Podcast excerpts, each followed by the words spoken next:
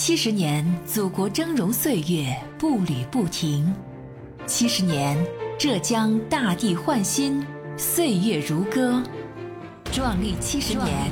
奋斗新时代。新时代，浙江电台民生资讯广播庆祝新中国成立七十周年主题报道：寻找浙江那片红。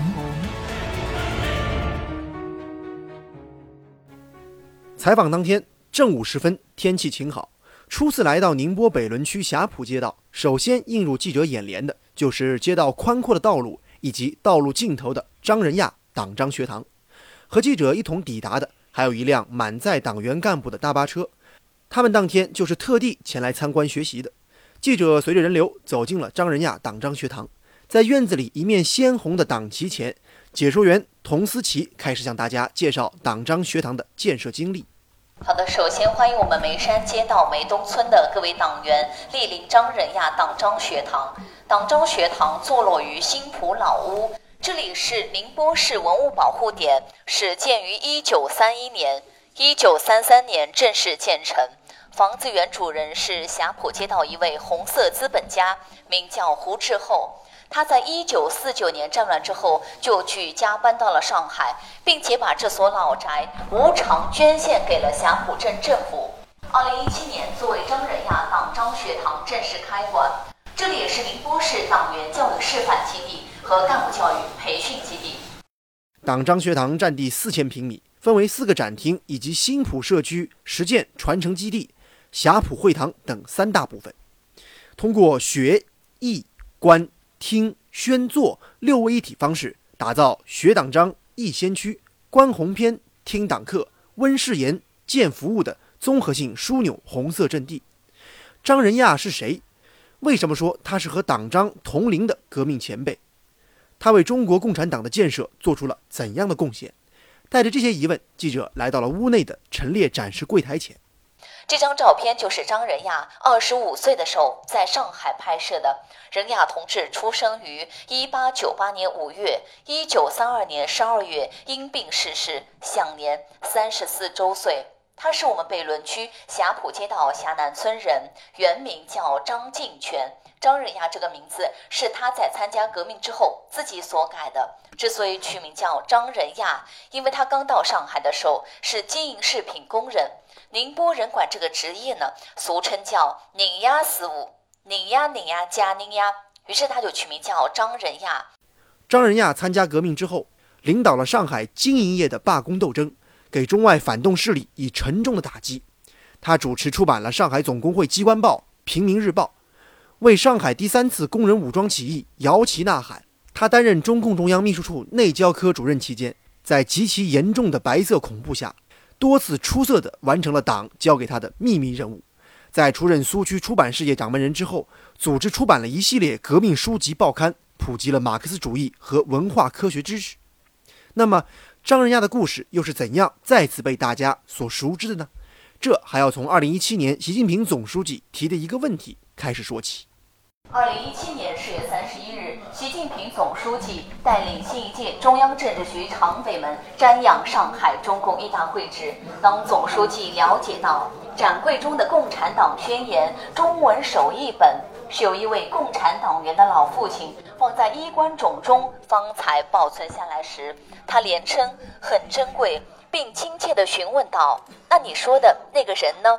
那个人就是张仁亚，原名叫张敬全。为了打好习总书记之吻，我们就为张仁亚的初心安了这个家。七十年，祖国峥嵘岁月步履不停；七十年，浙江大地焕新，岁月如歌。壮丽七十年，奋斗新时代。新时代，浙江电台民生资讯广播庆祝新中国成立七十周年主题报道：寻找浙江那片红。一九三三年一月七号，中央苏区的《红色中华报》第三版左下角刊登了一篇题为《追悼张仁亚同志》的短文，悼念时任中华苏维埃共和国中央工农检查委员会委员、中央出版局局长兼代中央印刷局局长的张仁亚。然而，在过去几十年里，张仁亚逝世的讯息却一直不为他的亲属，包括其父母兄弟所知。似乎与此相应，张仁亚的生平事迹以及其对党做出的重要贡献也被长期埋没。直到近年来，随着相关史料史实的陆续发现和搜集，张仁亚堪称共产主义忠诚战士的光辉形象才终于灿烂地展现在世人面前。习近平总书记强调，要把红色资源利用好，把红色传统发扬好。把红色基因传承好。二零一七年来，宁波市北仑区以乡土先烈张仁亚为切入点，广泛开展史料考证，深入挖掘红色资源，着力加强人物宣传，倾力打造张仁亚红色品牌，为回答落实习总书记之问交出了初步答卷。浙江省呢，现在有三张红色名片：红船、红人、红土地。红船精神是由总书记亲自提炼的，红人张仁亚是由总书记亲自点赞的，余姚梁弄红土地是由总书记亲自回信的。所以我们可以去到嘉兴南湖学习党史，到余姚梁弄践行使命，来我们北仑霞浦呢感悟初心。在记者采访当天，前来参观学习的党员队伍当中，有一位来自北仑白峰交警队的年轻警察，他叫胡海杰，他告诉记者。参观学习之后，他最直观的感受就是感到很自豪。张兰阳是我们老前辈嘛，那我们肯定是向要向他学习的。在我们北仑啊，也有这样的人物，我感觉也一种挺自豪的感觉啊。就在这一批党员干部们的参观学习即将接近尾声的时候，在学堂门口的党旗前又来了一群年轻人，他们是来自当地一个普通单位的团支部成员，与党旗合影留念，重温入团誓词。他们青春的声音回响在学堂的院落之中。在霞浦街道党工委委员严玲玲看来，正是这样一批接着一批前来参观学习的人，让如今学堂内的热闹景象成了常态。我们党章学堂是二零一七年十二月一日正式开馆的，从那个以后开始，我们这里就作为了一个红色的一个教育基地，人是非常非常多啊。初步统计啊，截止到上周为止，我们现在一共是有登记。呃，预约的接待的游客批次是三千一百七十几批，呃，人数呢是达到了三万七千多人了，已经。保护好了红色遗存，也就引来了更多前来参观学习的人，街道的整体风貌也会随之提升。胡小红是原霞浦街道新浦社区的书记，现在他虽然已经退休了，但是回望之前街道和社区的样貌，他记忆犹新。一些老百姓们都说，好像我们老城区好像被遗忘了这种感觉啊。那么现在呢，通过那个张仁亚党章学堂的这种打造啊，我们基础设施啊这一块啊，慢慢的都街道也非常重视。我们周边环境也发生了明显的变化啊。一个呢，我觉得是周边的店铺啊还是那个房屋的颜色呀，街道都统一给了一些调整。包括还有停车场啊，原来那边就一块空地了。和胡小红有着同样感受的还有张安康老人，他在当地生活了大半辈子，亲眼见证了近年以来社区和街道的种种变化。如今的他是当地老年协会的会长，他工作的地方就在张仁亚党章学堂的隔壁。说起如今的生活，他的表达很朴实。生活条件好了，个现在我是。早上五点钟起来了，六点钟去去兜里去打太极拳。我现在是老年一位会江当等你上班时间一礼拜三日，礼拜一、礼拜三、礼拜五上半日等。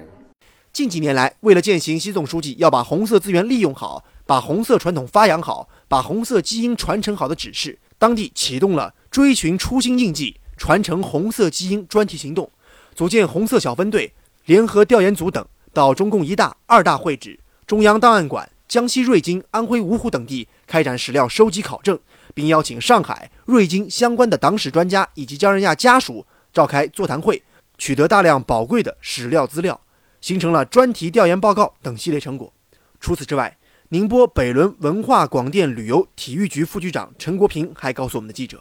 现如今红色旅游辐射周边地区的引领效应已经初步显现。我们区里呢，这几年也非常重视旅游的开发建设啊，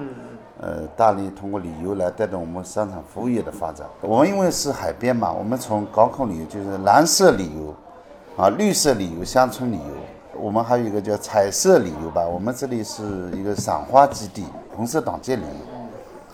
这几块推动我们这个旅游业的发展。说起霞浦街道的全新规划和未来的发展目标，陈国平信心满满。红色基地，我们张仁亚党章学堂的话，这几年已经在省内外都形成了比较大的知名度，所以说我们想把它作为一个四 A 级景区来建设，通过景区建设来使我们这个党章学堂各个方面呢都得到提升啊，更好的能够为游客也好，为我们党员同志了提供更好的一个教育示范的一个服务。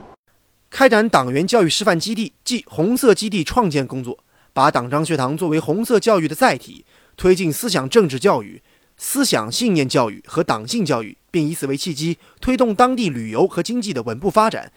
就是当地不忘初心、传承革命精神故事的一个生动的侧影。好，有关宁波北仑区霞浦街道的内容，我们今天就说到这里。我是子文，下期节目我们再见。